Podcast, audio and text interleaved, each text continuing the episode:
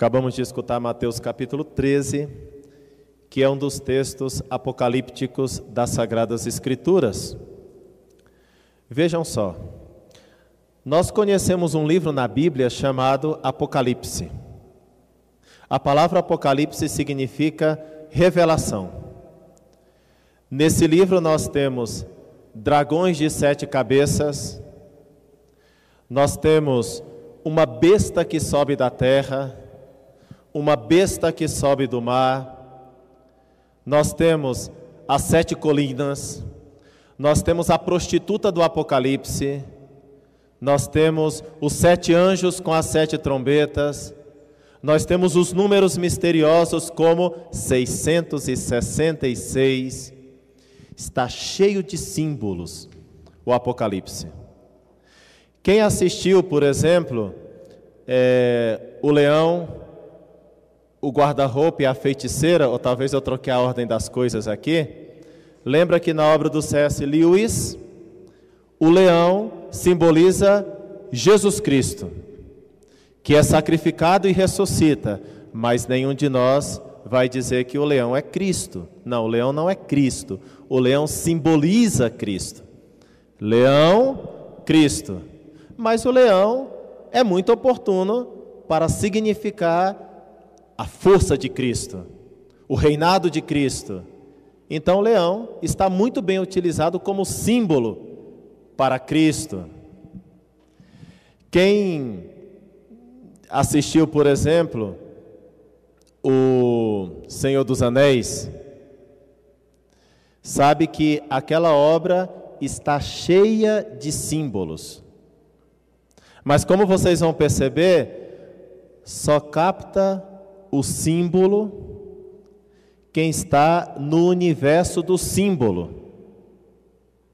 Se as pessoas não souberem que Tolkien era profundamente católico, que ele ia à missa, que ele se confessava, que o Senhor da fantasia tinha no seu coração um amor enorme à Igreja Católica, então não vai entender a simbologia de Tolkien vai entender simplesmente como um filminho de, de muitos efeitos especiais, mas vai ficar aí. Por quê? Porque essa pessoa não está no universo da simbologia.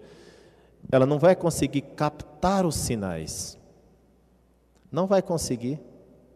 Porque para você captar o significado de uma coisa, você tem que entender, você tem que estar no universo daquela coisa. Se, por exemplo, chegasse um marciano aqui agora e você mostrasse uma bandeira do Brasil, provavelmente para ele não significaria nada, porque ele não está no universo simbólico desse país, onde aquele pedaço de pano com aqueles determinados símbolos significa Brasil, bandeira. O Apocalipse é isso. A linguagem apocalíptica é uma linguagem simbólica. Olhem só que interessante. Eu disse que o Apocalipse é um livro apocalíptico, mas Marcos 13 é também uma passagem apocalíptica. O livro de Daniel é apocalíptico, o livro de Ezequiel é apocalíptico. Logo, o Apocalipse é uma maneira de falar, é uma maneira de se expressar. Por exemplo, eu poderia dizer essa homilia de maneira poética. Então eu estaria utilizando a linguagem poética, mas eu preferi dizê-la em prosa, então eu estou utilizando um outro tipo de linguagem, que necessita um outro tipo de retórica. Eu poderia dizer essa homilia cantando, então eu estaria utilizando um outro tipo de linguagem. Então, percebam que a gente só pega o significado nas coisas pertencendo ao mundo significativo e, além do mais, nós podemos dizer uma verdade utilizando o símbolo, a poesia, a prosa, a música. Quer dizer, há várias maneiras para dizer uma verdade. Vejam só que interessante essa linguagem apocalipse, apocalíptica. O sol vai se escurecer. Bom? Daqui a, 200, daqui a 20 bilhões de anos vai acontecer isso, mais ou menos, tá? Porque, segundo os cientistas, o Sol ainda tem mais ou menos 20 bilhões de anos para se apagar. Então, se a gente for esperar a vinda de Cristo apoiado nisso aqui, vai demorar mais ou menos 20 bilhões de anos para Jesus Cristo chegar. Se isso não for simbólico, então vai demorar um montão, nenhum de nós vai ver, né? Depois, a lua não brilhará mais. A lua nunca brilhou. Na verdade, a lua recebe a luz do sol e brilha. Parece que tem alguma coisa errada com o texto bíblico. Vamos continuar. As estrelas começarão a cair do céu. Acaso elas estão amarradas por algum esparadrapo que eu não conheço ainda? Como que elas vão cair? Aonde elas estão amarradas? Qual é a situação das estrelas para que elas caiam? Percebam que se a gente fosse entender esse texto sem o apoio de uma linguagem tudo ficaria trevas. Não dá para entender de maneira literal. Como também não dá para entender de maneira literal o dragão com as sete cabeças. Como também não dá para entender de maneira literal o leão do C.S. Lewis. Nem o senhor escuro do Tolkien. Nós estamos numa linguagem simbólica. Jesus Cristo não é leão, mas ele é o leão da tribo de Judá. O mal não é um dragão de sete cabeças, figura mitológica, estranha, sete cabeças num dragão. Então quer dizer que vai ter sete fogos quando ele cuspir? É linguagem simbólica. Mas esse tipo de linguagem serve para expressar os poderes do mal. Vejam só, nós estamos aqui com esse texto bíblico num com uma narração profundamente simbólica. Ninguém espere até Jesus voltar que o sol se escureça, que a, a, lua não brilhe, que as estrelas caiam do céu. Não é isso. As forças do céu serão abaladas? Ora, sempre são abaladas. Caem meteoros, meteoritos e não sei o que mais. Sempre as forças do céu são abaladas. Nenhuma novidade. É mais, é incrível que o planeta Terra consiga fazer todos os anos uma volta em torno do Sol, sei lá, sem bater em outras coisas, né? Há anos, há séculos que faz a mesma coisa de maneira ordenada. É incrível que os planetas sigam a sua órbita e não, e não se choquem uns com os outros. Vejam só que interessante, uma linguagem simbólica e só entende o símbolo quem entra no universo do símbolo. Entende o Senhor dos Anéis? Quem entra no universo da Terra-média. Entende as obras do Lewis, as, as obras fantásticas? Quem entra no mundo do Lewis e tenta entender um pouco quem é esse autor. Entende a linguagem apocalíptica de Cristo? Quem entra no coração de Cristo quem entra na mente de Cristo, quem entra nos sentimentos de Cristo, quem entra na igreja de Jesus Cristo. Somente essas pessoas que entram no entendimento de Cristo e na igreja de Cristo e nos sentimentos de Cristo, essas pessoas estão no universo que os capacita a entenderem esse simbolismo maravilhoso que se apresenta e que é a expressão de grandes verdades que hão de acontecer, como a segunda vinda de Cristo, a ressurreição dos mortos, o juízo final, céu ou inferno.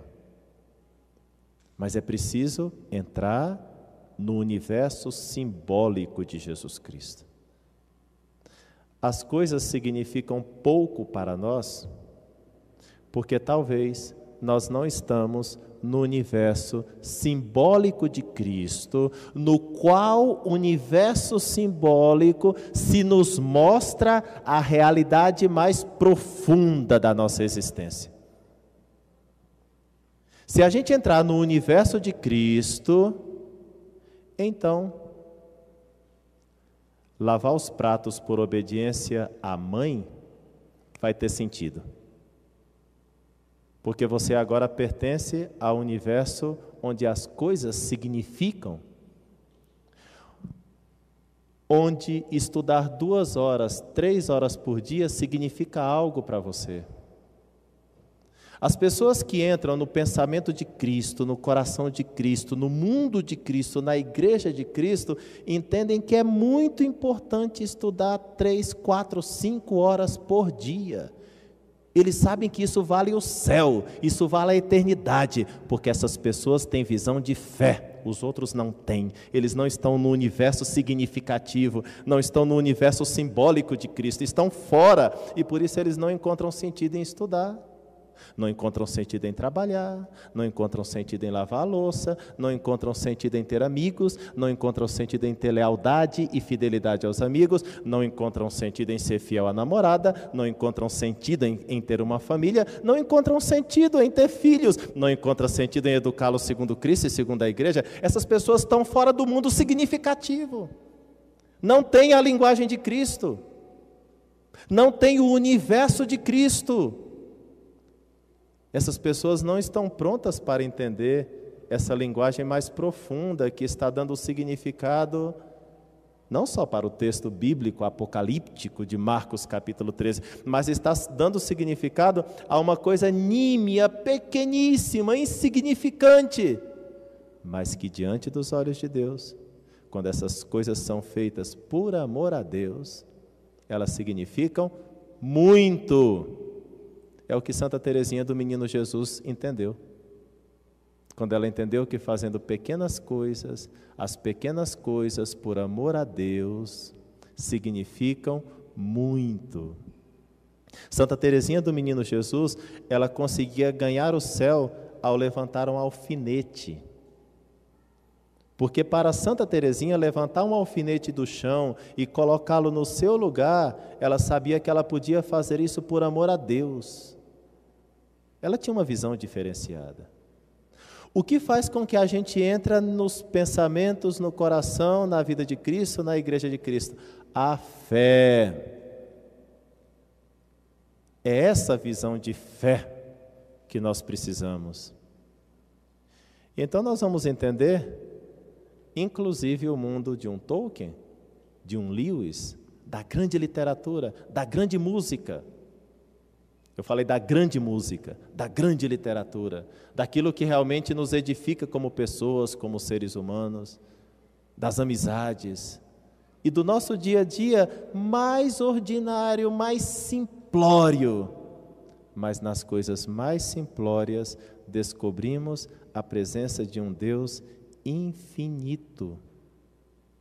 Porque olhem só, se Deus deixasse de pensar em nós, não é que a gente morreria, é que a gente deixaria de existir. Seríamos aniquilados, aniquilados.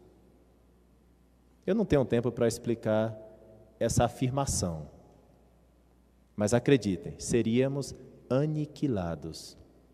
Vejam, o Deus eterno, onipotente, grandiosíssimo, imenso, pensando em nós, tão pequenos, dando valor a essas coisas pequeninas, atento às quimeras da nossa existência, é simplesmente para enlouquecer de amor.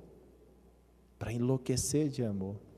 Deus que se importa se quando a gente ferve o leite, se ele cai no fogão ou não.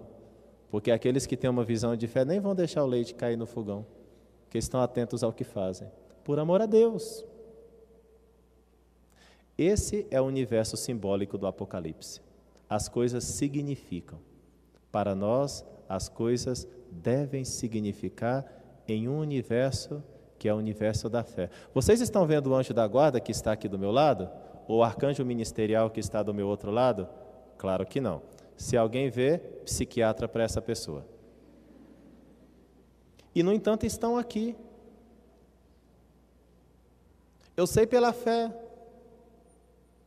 um mundo significativo real. Real. Então, descobramos o valor das coisas, o significado das coisas. A nossa vida é cheia de símbolos. Agora nós temos que descobrir Que sentido tem isso na nossa vida? O que Deus está falando? E eu não estou longe do Evangelho ao falar tudo isso, porque olha só o que Jesus fala mais no finalzinho. Aprendei da figueira, quando seus ramos ficam verdes e as folhas começam a brotar. Que poeta é Jesus Cristo, eu gosto muito dessa linguagem de Cristo. Ele é capaz de falar do sol que se escurece, da lua que deixa de brilhar, das estrelas que caem e da figueira. Está vendo que linguagem, que, que eu ia dizer que cara tão, tão, tão, tão, tão sábio, né? Mas olha só, aprendei da figueira. Quando os seus ramos ficam verdes, as folhas começam a brotar, sabeis que o verão está perto. Assim também, quando vides acontecerem essas coisas, ficais sabendo que o Filho do Homem está próximo, às portas. Reconhece a figueira, reconhece uma coisa pequena, do dia a dia, mas reconhece também o teu estudo, o teu trabalho. Quando é que Jesus se manifesta na tua vida? Quando você tem essa visão, tem esse campo significativo, quando se te abrem os olhos e você vê, porque você tem olhos para ver, só que parece que nós não os utilizamos. Agora, com uma visão de fé, os nossos olhos ganharão potência. Veremos além, veremos coisas que valem para a eternidade, que valem o céu.